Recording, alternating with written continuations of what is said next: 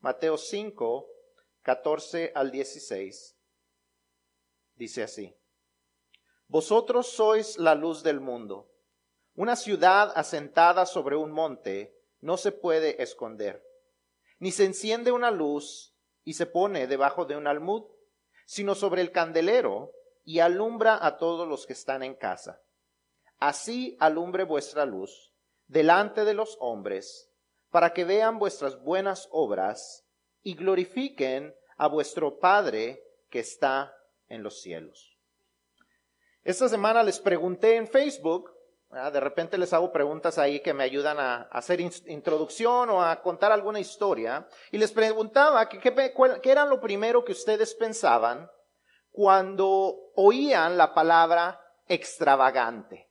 ¿Qué es lo primero que piensan? ¿Qué es lo primero que viene a su mente cuando escuchan la palabra extravagante? Las respuestas fueron muy parecidas, muy cercanas a la definición textual, lo que me hace pensar que tal vez algunos no me dijeron lo, que, lo primero que pensaron, sino se pusieron a buscarlo en el diccionario. Pero bueno, en fin, algunas de las respuestas que algunos compartieron fueron que es algo extraño, fuera de lo común, llamativo, diferente, sobresaliente, fuera de serie, extra, llamando la atención, por encima de lo normal, ostentoso. Alguien dijo, que se pasa de más. Y para muchos, eh, con lo que vi, pensaría yo que lo ven de una manera negativa. La extravagancia lo ven como algo negativo. Algunos lo llamaron exagerado, inadecuado o innecesario, escandaloso o que está de más. Podría pensarse de una persona que tal vez es muy desperdiciada en sus gastos. Tal vez lo conectamos con algo que solamente los ricos o aquellos que quieren aparentar ser ricos practican. Pero la realidad es que cuando vivimos eh, desencadenados, como hemos estado hablando en las últimas semanas, cuando estamos viviendo nuestra vida financiera a la manera de Dios y disfrutando de los frutos de ello, Dios no solamente nos llama a a practicar la, el abrazar, como hablábamos la semana pasada, la misión de la iglesia eh, como un cuerpo y que todos juntos hagamos lo que Dios desea y que todos juntos demos lo que Dios desea, pero también Dios nos llama a ser dadores individuales, que como individuos seamos personas que comparten, que como individuos seamos personas que damos y somos generosos extravagante mente.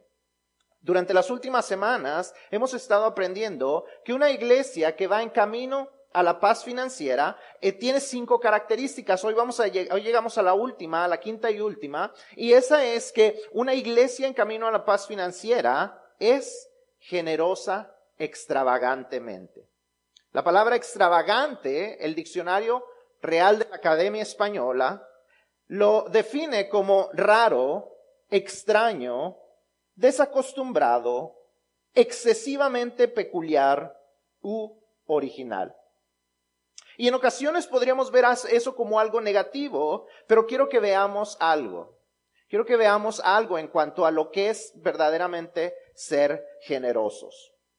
En un mundo donde la gente piensa primeramente en tener lo que ellos quieren, cuando ellos lo quieren, sin importar lo que suceda en su propio futuro y mucho menos en el futuro o el presente de alguien más, la verdad es que el ser generosos es raro.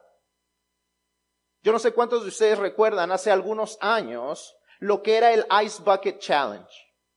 En todos los medios sociales, la gente se sentaba o se paraba con una cubeta llena de hielo o de agua helada hacían un eh, reto, decían yo reto a tal y tal y tal y tal persona a que hagan esto o a que hagan una donación para la enfermedad ALS o en español se llama esclerosis lateral amiotrófica y decían eh, esto es lo que estamos haciendo, este es el reto y se aventaban una cubeta en la cabeza, esa cubeta de agua helada sobre de ellos. ¿Ustedes recuerdan eso?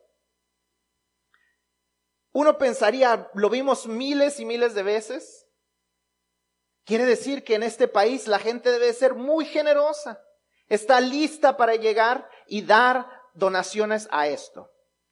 la realidad, tristemente, es muy distinta. Los estudios revelan que a pesar de, los, de que los ingresos en promedio han aumentado en los Estados Unidos, que la economía va siempre en aumento en los últimos 100 años, el porcentaje promedio de lo que la gente da no ha cambiado mucho. Se ha mantenido en promedio en menos del 2% de los ingresos. Menos del 2%. Y aún más triste es cuando vemos nosotros los números del resto del país, del resto del mundo, perdón. Estados Unidos es 1.44%. Canadá en segundo lugar es casi la mitad, 0.77%. De ahí caen estrepitosamente los números de lo que la gente en el país, en, los, en, en el mundo, en los países desarrollados dan menos del 1%. En un artículo publicado por ah, PBS del libro llamado La paradoja de la generosidad, los autores dicen, solo una minoría de los americanos viven vidas claramente generosas sin importar cómo lo midas. En su estudio para el libro, ellos estudiaron diferentes aspectos de generosidad, lo que nosotros normalmente en la iglesia le llamamos recursos. ¿Qué tan, generosa es la gente en los recursos? Ahora, este libro no es escrito por eh, una iglesia, este libro es escrito por una universidad. La persona que lo escribió no es un pastor, es un sociólogo. Entonces, él no está hablando directamente a los cristianos, ni está hablando desde una perspectiva bíblica. Pero, como hemos dicho en muchas ocasiones, lo que la Biblia dice es verdad y es aplicable siempre. Y vamos a ver lo que dice acerca de e, este estudio, lo que él, él llegó a la conclusión de que la gente es más saludable cuando es generosa. La gente es más feliz cuando es generosa. Pero tristemente estas son las estadísticas de las que él habla, de que la gente no es generosa por naturaleza. Cuando él está hablando de esto, él cuenta acerca de los recursos, eh, regresando a lo que estaba hablando, él habla acerca de los recursos. ¿Cuáles son nuestros recursos que siempre hablamos? Tiempo, talento y tesoros. Eh, al principio de, cuando empezamos a hablar de la mayordomía, agregamos uno más, que era qué? A ver quién se acuerda. ¿Eh? Tiempo, talento, tesoros y... ¿No se acuerdan? Templo. O sea, el cuerpo de, el cuerpo de Cristo, el cuerpo de nuestro, que es el templo del Espíritu Santo. ¿Okay? Son nuestros cuatro recursos. Tiempo, talento, tesoros y lo que le vamos a llamar templo. A lo que él llega es esta conclusión, según los estudios que ellos hicieron. Eh, los dos autores dicen, en cuanto a tiempo y talento, la gente no da su tiempo ni sus talentos para ser voluntario en lugares donde ellos puedan ayudar.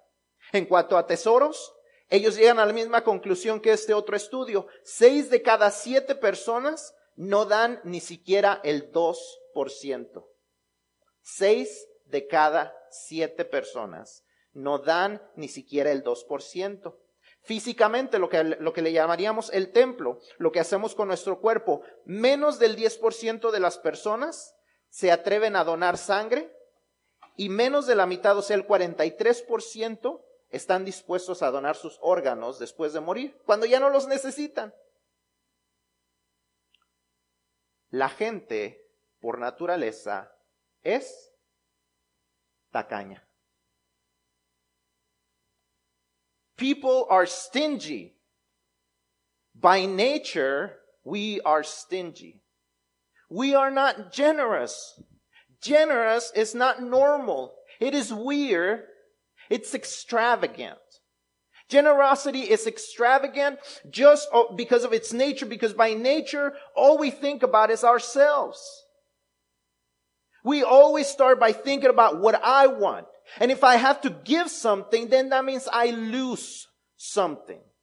Anytime I think about giving, I think about losing. And that is why people do not want to be generous. And if God has called us to be generous, it is because He has called us to be different than normal. Dios nos ha llamado a vivir una vida distinta a lo normal. Como podemos ver, lo normal es ser tacaño. Es solamente pensar en nosotros mismos. Es tener el pensamiento, lo normal es tener el pensamiento de que si yo doy algo, estoy perdiendo algo. Si yo doy algo, me estoy quedando sin algo. Y por ende, no queremos ser por naturaleza generosos.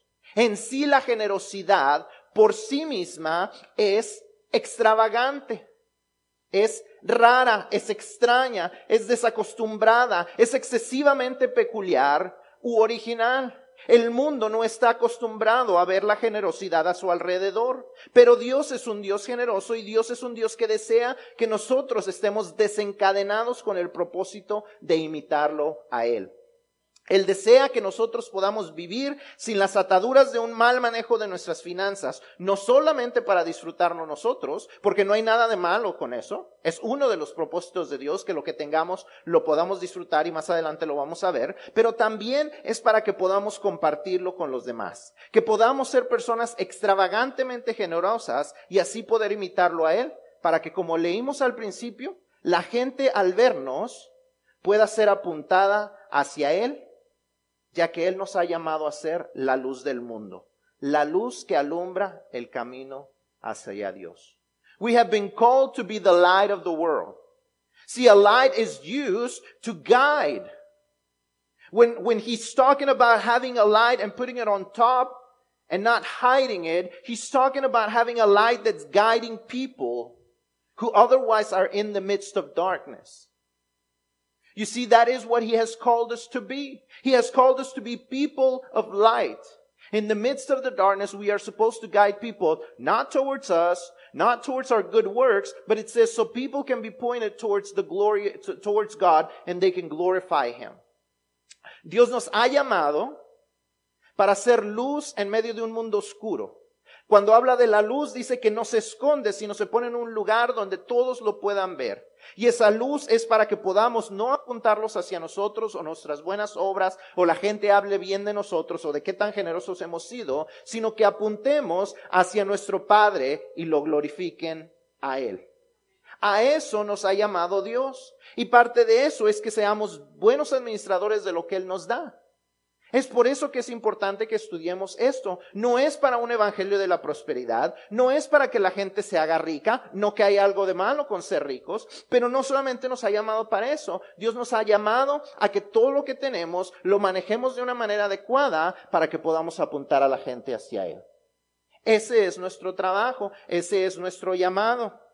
Ahora la pregunta es, ¿cómo vivimos una vida de generosidad extravagante? ¿Cómo se reconoce una generosidad extravagante? Porque en ocasiones podríamos pensar que Dios solamente quiere que los generosos extravagantes sean ricos. Si Dios quisiera que yo fuera un, extravagantemente generoso, me daría una riqueza.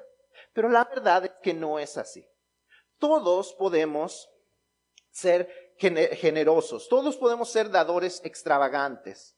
No es exclusivo de las personas ricas, no es exclusivo de las personas que ya tienen sus finanzas bajo control. La generosidad extravagante no está acaparada por las personas que están fuera de deudas y que tienen el dinero extra para compartirlo.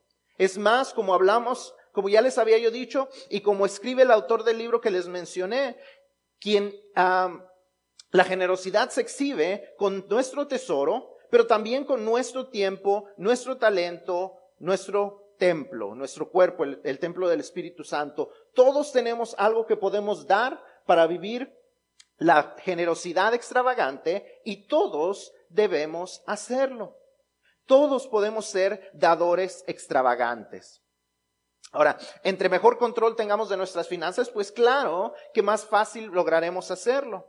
Pero mientras vamos en camino a la paz financiera, mientras nos adaptamos, Debemos esforzarnos por practicar la generosidad extravagante. Así que esta mañana vamos a aprender cuatro principios acerca de la generosidad extravagante para que podamos aprender a aplicarla a nuestras vidas y veremos que Dios no nos ha llamado solamente a ser ricos y famosos para poder practicarla, porque la generosidad es más de calidad que de cantidad y mi oración es que cada uno de nosotros seamos convencidos por Dios para que podamos extravagantemente ser generosos, que veamos las áreas de nuestras vidas donde Dios nos permita ser generosos. Así es que vamos a ver cuatro verdades que Dios nos habla y Dios nos enseña. Y, si tienen sus boletines, vamos a estar llenando los espacios que están ahí. Así es que eh, vamos a ver el primero. El primero es, la primera verdad es que una generosidad extravagante demuestra gratitud. Una generosidad extravagante demuestra gratitud. Mateo 10, 7 al 8 dice, y yendo, predicad diciendo, el reino de los cielos se ha acercado, sanad enfermos, limpiad leprosos, resucitad muertos, echad fuera demonios, de gracia recibisteis, dad de gracia. Cuando Jesús está enviando a los discípulos, les dice que vayan a hacer todo esto.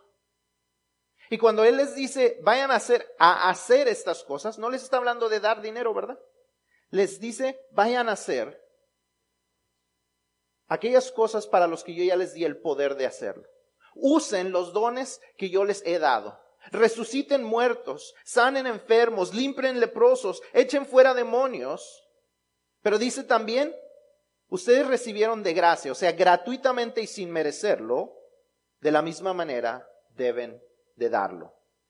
Dar de gracia inmerecidamente como un regalo de Dios, hemos recibido todo lo que somos, todo lo que hacemos y todo lo que tenemos. Lo reconozcamos o no, todo lo hemos recibido como un regalo de Dios sin merecerlo o haberlo ganado. El poder levantarnos cada día, las fuerzas, el trabajo, el transporte, la comida, todo ha venido como un regalo inmerecido de Dios y debemos estar agradecidos por ello. Todo lo que tenemos, todo lo que hacemos, todo lo que somos, lo hemos recibido de parte de Dios. Y tenemos que aprender a reconocerlo, tenemos que aprender a agradecerlo. Nuestro agradecimiento se demuestra al practicar la generosidad. Debemos aprender a dar a las personas a pesar de no merecerlo, a pesar de que la persona no haya hecho nada para ganárselo. Porque así nos dio Dios a nosotros. Muchas veces pensamos, es que esa persona no se lo merece. Dios nos manda a dar de gracia. Dios nos manda a dar generosamente. Uno de mis agradecimientos más grandes, cuando yo pienso en generosidad, cuando yo pienso en gratitud, pienso en los hermanos anglos que estaban en este templo antes que nosotros. Pienso en una iglesia que comenzó en 1936 y desde entonces empezó a trabajar. Y los hermanos empezaron a ser fieles. Y daban sus diezmos y daban sus ofrendas y decidieron construir edificios. Y cuidaron de estos edificios por muchos años. Y estuvieron sirviendo a la comunidad. Y tuvieron cientos de personas aquí. Y de repente la comunidad empieza a cambiar la gente se empieza a ver diferente a ellos. La gente empieza a, vivir con diferentes costumbres. Y esta gente que por años y años trabajó duro para construir este templo, en lugar de amargarse y decir, ya nos vinieron a invadir los mexicanos, ya nos vinieron a invadir estos inmigrantes, ellos dijeron, ¿qué vamos a hacer con lo que desde Dios y que Dios nos ha dado? Y Dios fue moviendo sus corazones para invitarnos como iglesia hispana. Para los que no conocen el testimonio, es un poquito más largo, pero les voy a dar la, la, versión corta. Nos invitaron en el 2001 a reunirnos aquí, que tuviéramos nosotros un lugar donde reunirnos porque queríamos nosotros ya hacer una iglesia independiente de donde éramos una misión. Y poco a poco Dios fue moviendo el corazón de ellos, a donde ellos se acercaron a nosotros. Y le dijeron al pastor Solís, Pastor Solís, nosotros queremos que usted sea nuestro pastor. Y queremos invitar a su congregación a que sea, se una con nuestra congregación. Que seamos una sola iglesia. Porque cuando nosotros nos vayamos, ustedes nos van a dar 10 mil dólares y nosotros nos vamos. No, no, no. Eso no fue lo que ellos dijeron. Ellos no dijeron, se pueden quedar con todo el templo y nosotros nos llevamos lo que hay en el banco. Ellos no dijeron, se quedan con todos los edificios y nosotros nos vamos a llevar todo el contenido. Ellos dijeron, cuando nosotros nos vayamos, todo se queda con ustedes. Todo se queda con ustedes. Lo que hay en el banco se queda con ustedes. Los edificios se quedan con ustedes. Los muebles se quedan con ustedes. Las deudas se quedan con ustedes. ¿Saben qué? No había deudas. Porque ellos fueron fieles en seguir los principios de Dios. Y nos dejaron todo menos deudas. Porque Dios los hizo dadores extravagantes, raros, extraños. Son pocas las, las historias que conozco como la nuestra. Son pocas las historias que conozco como la de Aisol Avenue, de la iglesia americana Aisol Avenue, que tuvo eso en su corazón. Ellos libremente nos dieron lo que tenían para que nosotros ministráramos a la comunidad. Ellos no pensaron, cuando yo veo, cuando, cuando yo pienso en los hermanos anglos que vivieron aquí, y si vieran cuando llega el consulado y puro mexicano llega aquí,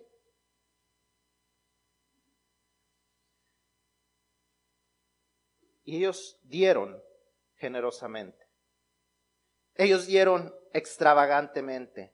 Y por eso yo le doy gracias a Dios. Y por eso yo quiero hacer muchas cosas aquí. Y por eso hacemos tantas cosas. Y a veces la gente tal vez piense, ¿para qué hacemos tanta cosa si ni siquiera tiene que ver con religión? Si ni siquiera tenemos eh, oportunidad de predicar. Si ni siquiera tenemos oportunidad de hacer muchas cosas. Porque Dios nos ha dado este lugar para hacer de bendición a la comunidad. Porque Dios nos ha llamado a hacer luz en medio de la comunidad. Porque Dios nos ha mandado a hacer luz que apuntemos hacia Cristo de cualquier manera que podamos acercarnos a la gente. Que podamos hacer todo lo necesario, que nos podamos hacer estar dispuestos a hacer todo lo que sea, eh, eh, que no sea pecado, eh, para poder atraer a la gente y apuntarlos hacia Dios. Porque de gracia recibimos y de gracia debemos dar. Porque por agradecimiento a lo que Dios nos ha dado, debemos estar dispuestos nosotros a dar. Porque como Dios nos dio sin que lo hubiéramos merecido, Debemos de darle a la gente a pesar de que pensemos que no lo merece. Por eso abrimos nuestras puertas a la comunidad. No porque se lo merecen, sino porque no se lo merecen, al igual que nosotros. La generosidad extravagante nos recuerda que alguien en algún momento entregó algo para ayudarnos a nosotros, Alguien en algún momento pensó que éramos importantes y que por gratitud nosotros debemos hacer algo por alguien más. La gente malagradecida no da porque cree haberse merecido o ganado todo lo que recibió. Olvidan que un día ellos estuvieron en necesidad y alguien, Dios o alguna persona, les tendió la mano para ayudarles. Alguien hizo por ellos algo sin merecerlo, sin ganárselo, muchas veces aún sin tener que pedirlo, y muchas veces se sacrificaron a sí mismo por darnos a nosotros. Y cuando nosotros somos personas malagradecidas, nos perdemos de la bendición de Dios. Nos perdemos de la bendición de darle, de imitarle, de imitar a Dios al darle al que no se merece.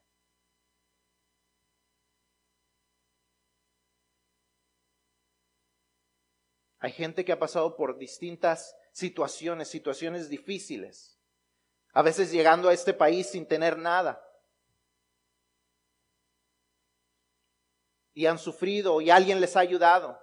Y algunos de ellos dicen, cuando yo vea a alguien que pasa por la misma situación, le voy a ayudar porque por gratitud a la otra persona voy a ayudar. Y hay otros que dicen, ah, qué buena suerte tuve. El próximo, ni modo, mala suerte para él.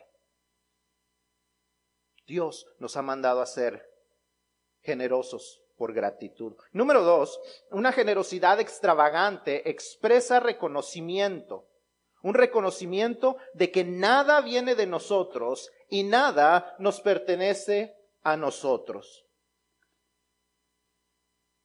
Generosity calls us to recognize that nothing is ours, that we have not earned anything and nothing belongs to us. We share because God has given everything to us for us to share. Primera de Timoteo 6, 17 al 19 dice, a los ricos de este siglo manda que no sean altivos, ni pongan la, la esperanza en las riquezas, las cuales son inciertas, sino en el Dios vivo, que nos da todas las cosas en abundancia para que las disfrutemos, que hagan bien, que sean ricos en buenas obras, dadivosos, generosos, atesorando para sí buen fundamento, para lo, que, para lo porvenir, que echen mano de la vida eterna.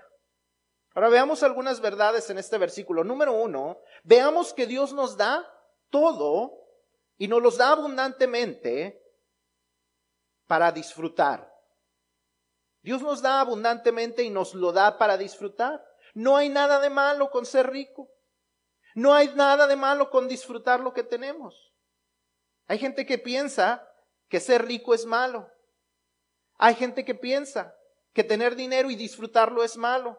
Uy, ese dinero, si lo hubieran dado para otra cosa, si se lo hubieran dado para la iglesia. Uy, si ese viaje a Europa que hizo esa persona, si se lo hubiera dado a la iglesia, ¿cuánto hubiéramos podido ayudar? Dios nos dice,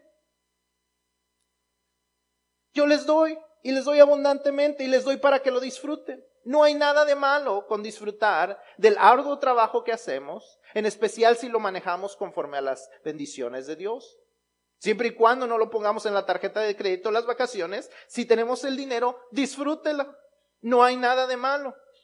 Pero también tenemos que reconocer que porque todo viene de Él, nuestra esperanza no debe de estar en las riquezas, ni debemos creer que el ser generoso nos vamos a quedar pobres. Le, dice, diles que no confíen en sus riquezas, sino que confíen en el Dios que se las da y que se las da no solamente para que los disfruten personalmente, sino número tres, que Dios nos da abundantemente para disfrutar aquí en la tierra, pero también para hacer tesoros en el cielo, siendo generosos en lo que damos y en lo que hacemos.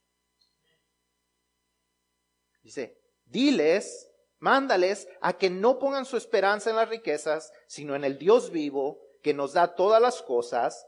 Diles que hagan el bien, que hagan todas estas cosas atesorando para sí buen fundamento. No hay nada de malo con disfrutar lo que tenemos, pero Dios también nos da para compartirlo con los demás. Es un reconocimiento de que no es lo que yo me gané, es lo que Dios me dio. Que todas las cosas son de parte de Dios. Segunda a los Corintios 9, 10 al 11 dice, y el que da semilla al que siembra y pan al que come, proveerá y multiplicará vuestra sementera y aumentará los frutos de vuestra justicia para que lo presuman con los demás.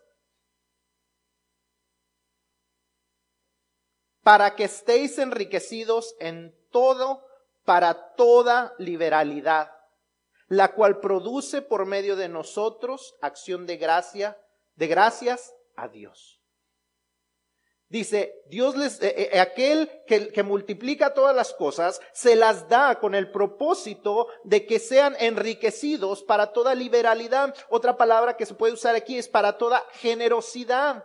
Aquí en este, estos versículos, si usted lee todo el capítulo ahí de, de segunda a los Corintios 9, les está hablando Pablo y les está eh, hablando de ciertas ofrendas que eran necesarias para el, para el ministerio. Y les dice, Dios les ha dado todo, les ha multiplicado para que ustedes sean generosos para dar estas ofrendas, para que con lo que ustedes dan, nosotros podamos estar agradecidos. Lo cual produce por medio de nosotros acción de gracias a Dios. Cuando nosotros damos, la gente va a ser apuntada no a dar gracias a nosotros, sino gracias a Dios. Para eso Dios nos da. Él hace eso con el propósito de que seamos enriquecidos, no para presumir de nuestras riquezas, sino para libremente, liberalmente poder compartir. El dar generosamente nos recuerda que nada viene de nosotros. El dar generosamente, el dar generosamente es el reconocimiento que todo viene de Dios, le pertenece a Dios y nosotros somos sus administradores para que lo podamos usar para ser extravagantemente generosos. Algunos diríamos que Dios nos da para poder hacer caravana con sombrero ajeno. You see, we ride on someone else's coattails. We are using money that does not belong to us to be generous. We must recognize that it's not our money, it's God's money. It's not my resources, it's God's resources. It's not my time or my talents or gifts, it's God's time, God's talents, and God's gifts. When we are called to be generous, it's not only about the money, but about the freedom that we have to do other things because we don't worry about the money. You see, when I don't have to worry about money, then maybe I don't have to work overtime.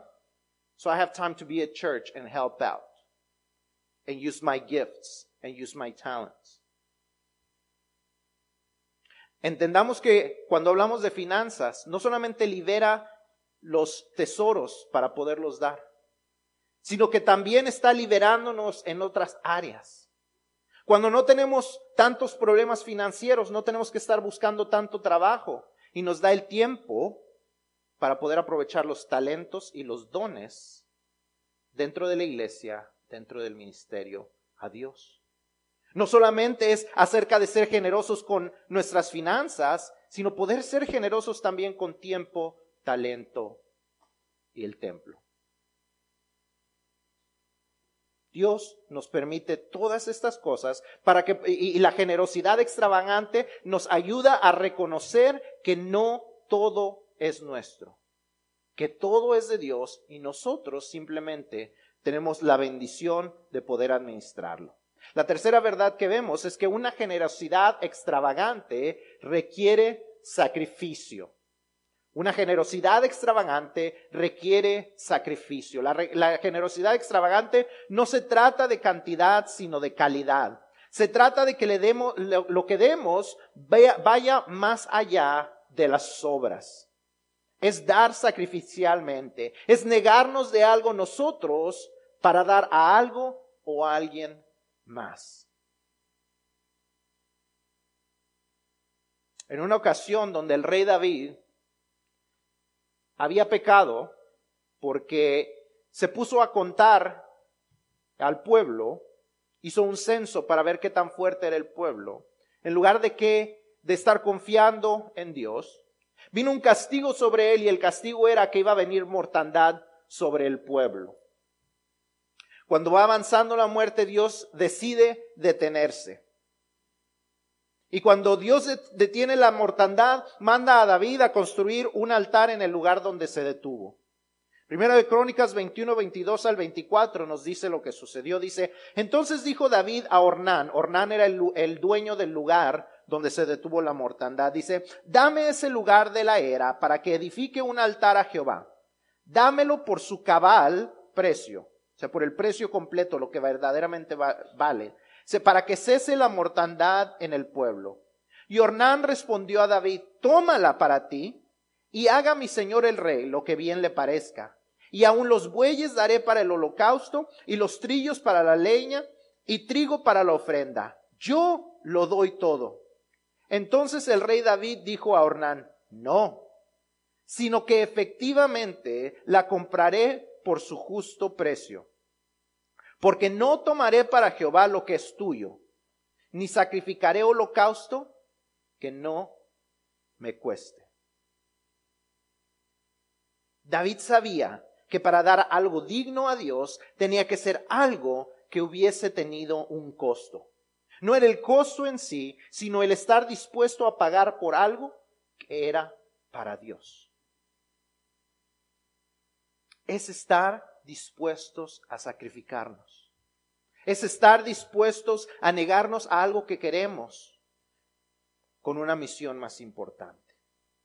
Dar sacrificialmente. De eso se trata la generosidad extravagante. Porque en un mundo que dice yo primero y el 2% para ustedes, la generosidad extravagante dice, si tengo que dar el 100, lo doy. Si tengo que dar más, estoy dispuesto. Si tengo que sacrificar, aquí está. Hebreos 13, 16 también nos dice, y de hacer bien y de la ayuda mutua, no os olvidéis, porque de tales sacrificios se agrada Dios. No, si Dios quisiera que, que yo fuera generoso, me daría lo necesario. Me daría de más para yo poder ser generoso. Dice que Dios se agrada de qué? Cuando nos sacrificamos.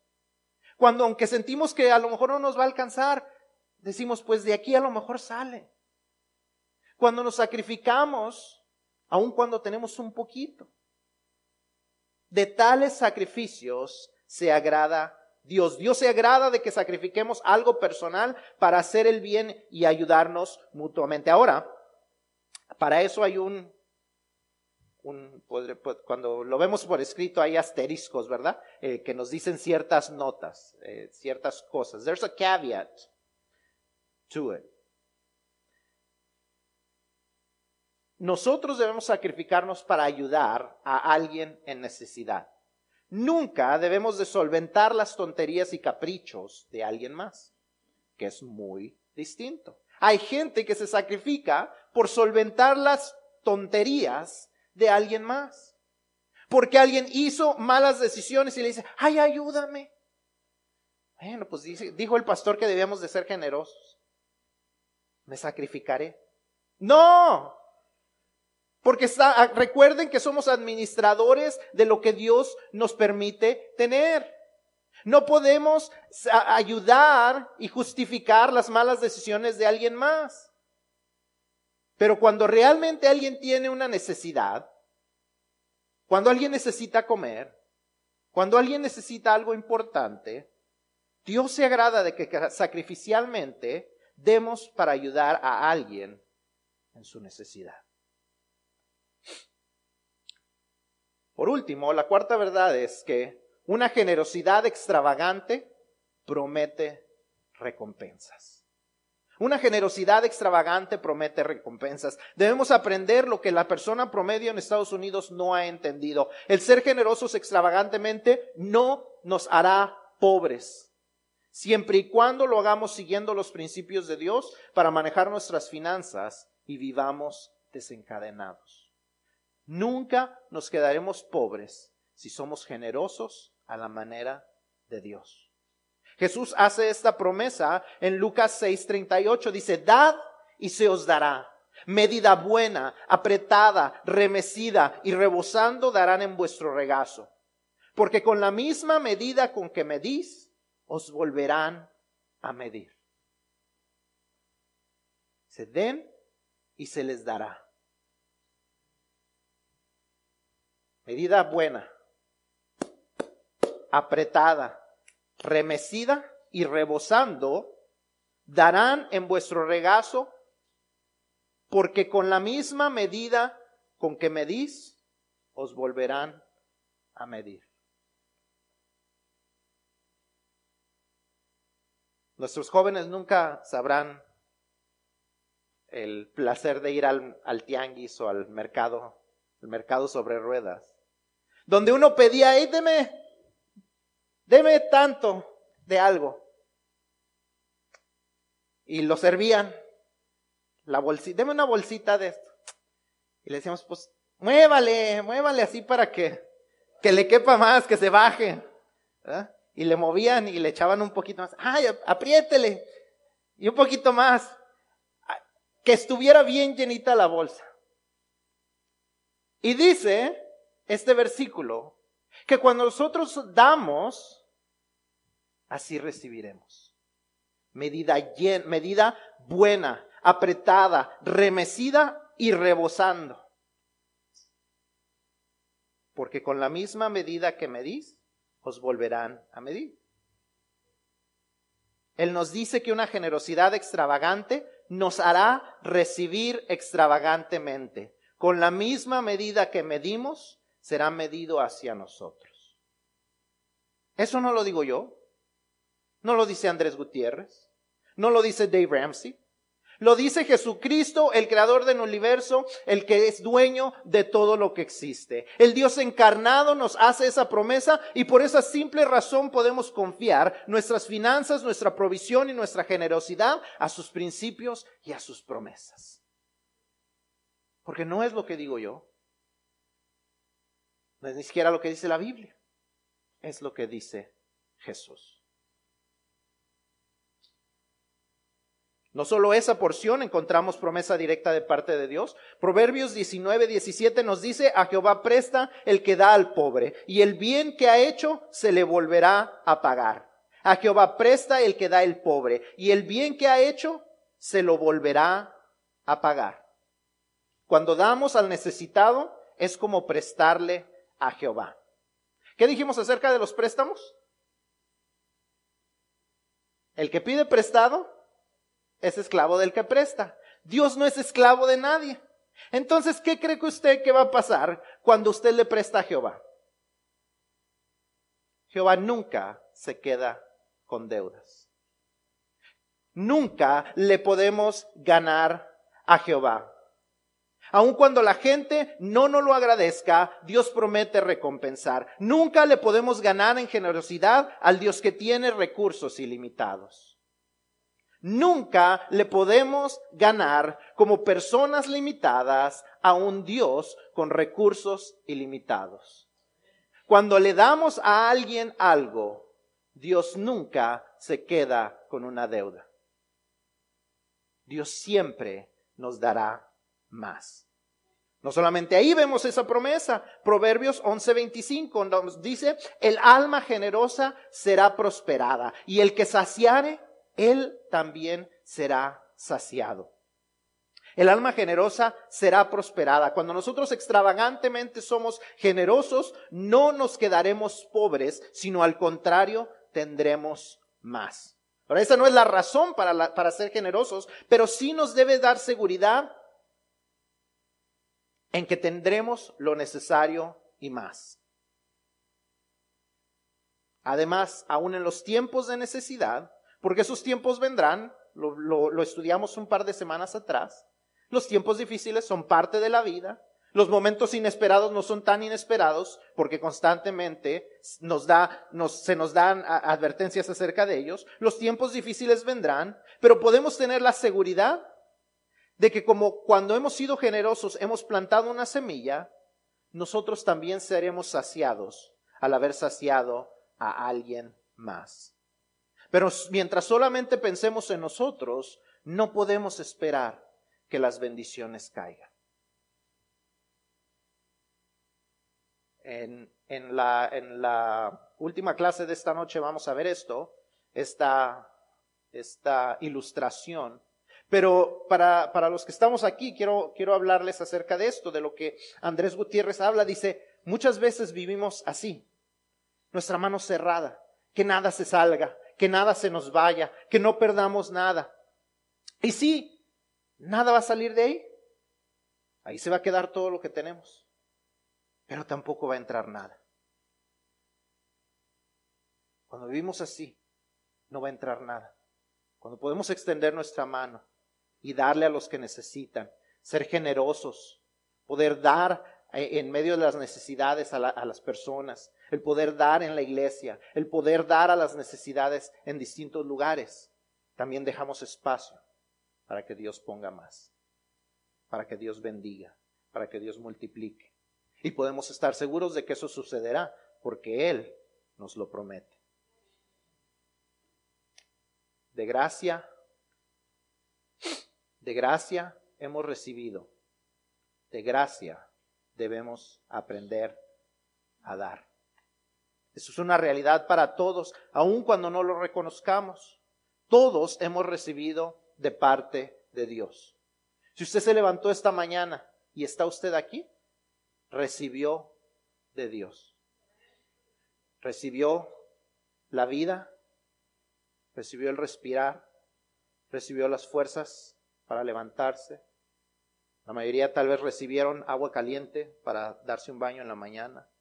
Recibió ropa, recibió tal vez el desayuno, recibió un auto, recibió gasolina, recibió este lugar donde podía venir a aprender, recibió su Biblia, recibió sus ojos para leer su Biblia. Lo tomamos por sentado, pero miles de personas esta mañana no recibieron eso. Todos hemos recibido de un Dios generoso. No hicimos nada que nos hiciera merecedores de despertar. No hicimos nada para recibir lo que, lo que hemos recibido esta mañana, pero un Dios extravagantemente generoso nos lo regaló. Un Dios extravagantemente generoso nos regaló un día más de vida. Y ese hecho demanda de cada uno de nosotros que así como nosotros hemos recibido de gracia, gratuitamente y sin merecerlo, también demos de gracia a los que están a nuestro alrededor. La generosidad extravagante no se reserva para los ricos, está disponible para todo aquel que quiere encontrar la paz financiera que Dios le quiere dar, pero requiere que seamos agradecidos, que reconozcamos que todo es de Dios que reconozcamos que debemos de hacer sacrificios y que y, debemos dejar de pensar que el mundo gira alrededor de nosotros y que y requiere que tengamos la seguridad de que Dios no nos dejará con las manos vacías siempre y cuando sigamos sus principios de manejar las finanzas que él generosamente nos permite tener. Dios nos manda a hacer sus nos manda a sus hijos a ir más allá de solamente aprender lo que la Biblia nos dice y nos manda a que lo vivamos. Dios nos manda a ir más allá solamente de tener conocimiento de la vida eterna en el cielo y nos manda que vivamos la vida abundante aquí en la tierra para poder dar testimonio a otros y apuntarlos hacia el Dios que quiere darles vida, vida eterna y vida abundante a ellos. Debemos imitar a ese Dios que ha sido extravagantemente generoso. Veamos cómo Dios, cómo la Biblia nos describe a Dios. Juan 3:16 dice, amó Dios al mundo que ha dado. Ha dado. Romanos 6:23 tiene poco que lo aprendimos, dice, la dádiva, o sea, el regalo de Dios es vida eterna en Cristo Jesús. Dios es un dador generoso extravagantemente. Cuando pensamos en Dios, debemos de pensar en un Dios que da. Un Dios que dio de, de manera más allá de lo normal. Completamente extraordinario. Completamente raro. Porque nos dio a su propio Hijo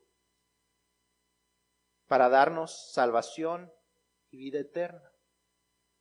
Y Dios demanda de nosotros que lo imitemos a Él, que seamos generosos.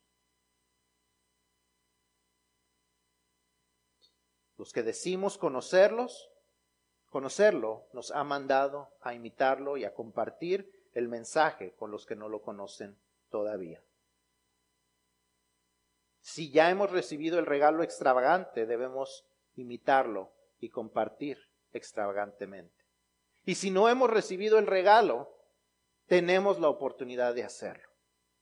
Si usted no ha tomado una decisión de recibir a Jesucristo como su Señor y Salvador, si usted no tiene una relación personal con Dios y usted no sabe de lo que yo estoy hablando, de tener esa seguridad de que Dios va a suplir para todo, de que Dios le ha dado una, le desea dar una vida eterna, usted puede tomar esa decisión hoy. Y si usted no ha tomado esta decisión, por favor, no se vaya hoy sin hablar conmigo.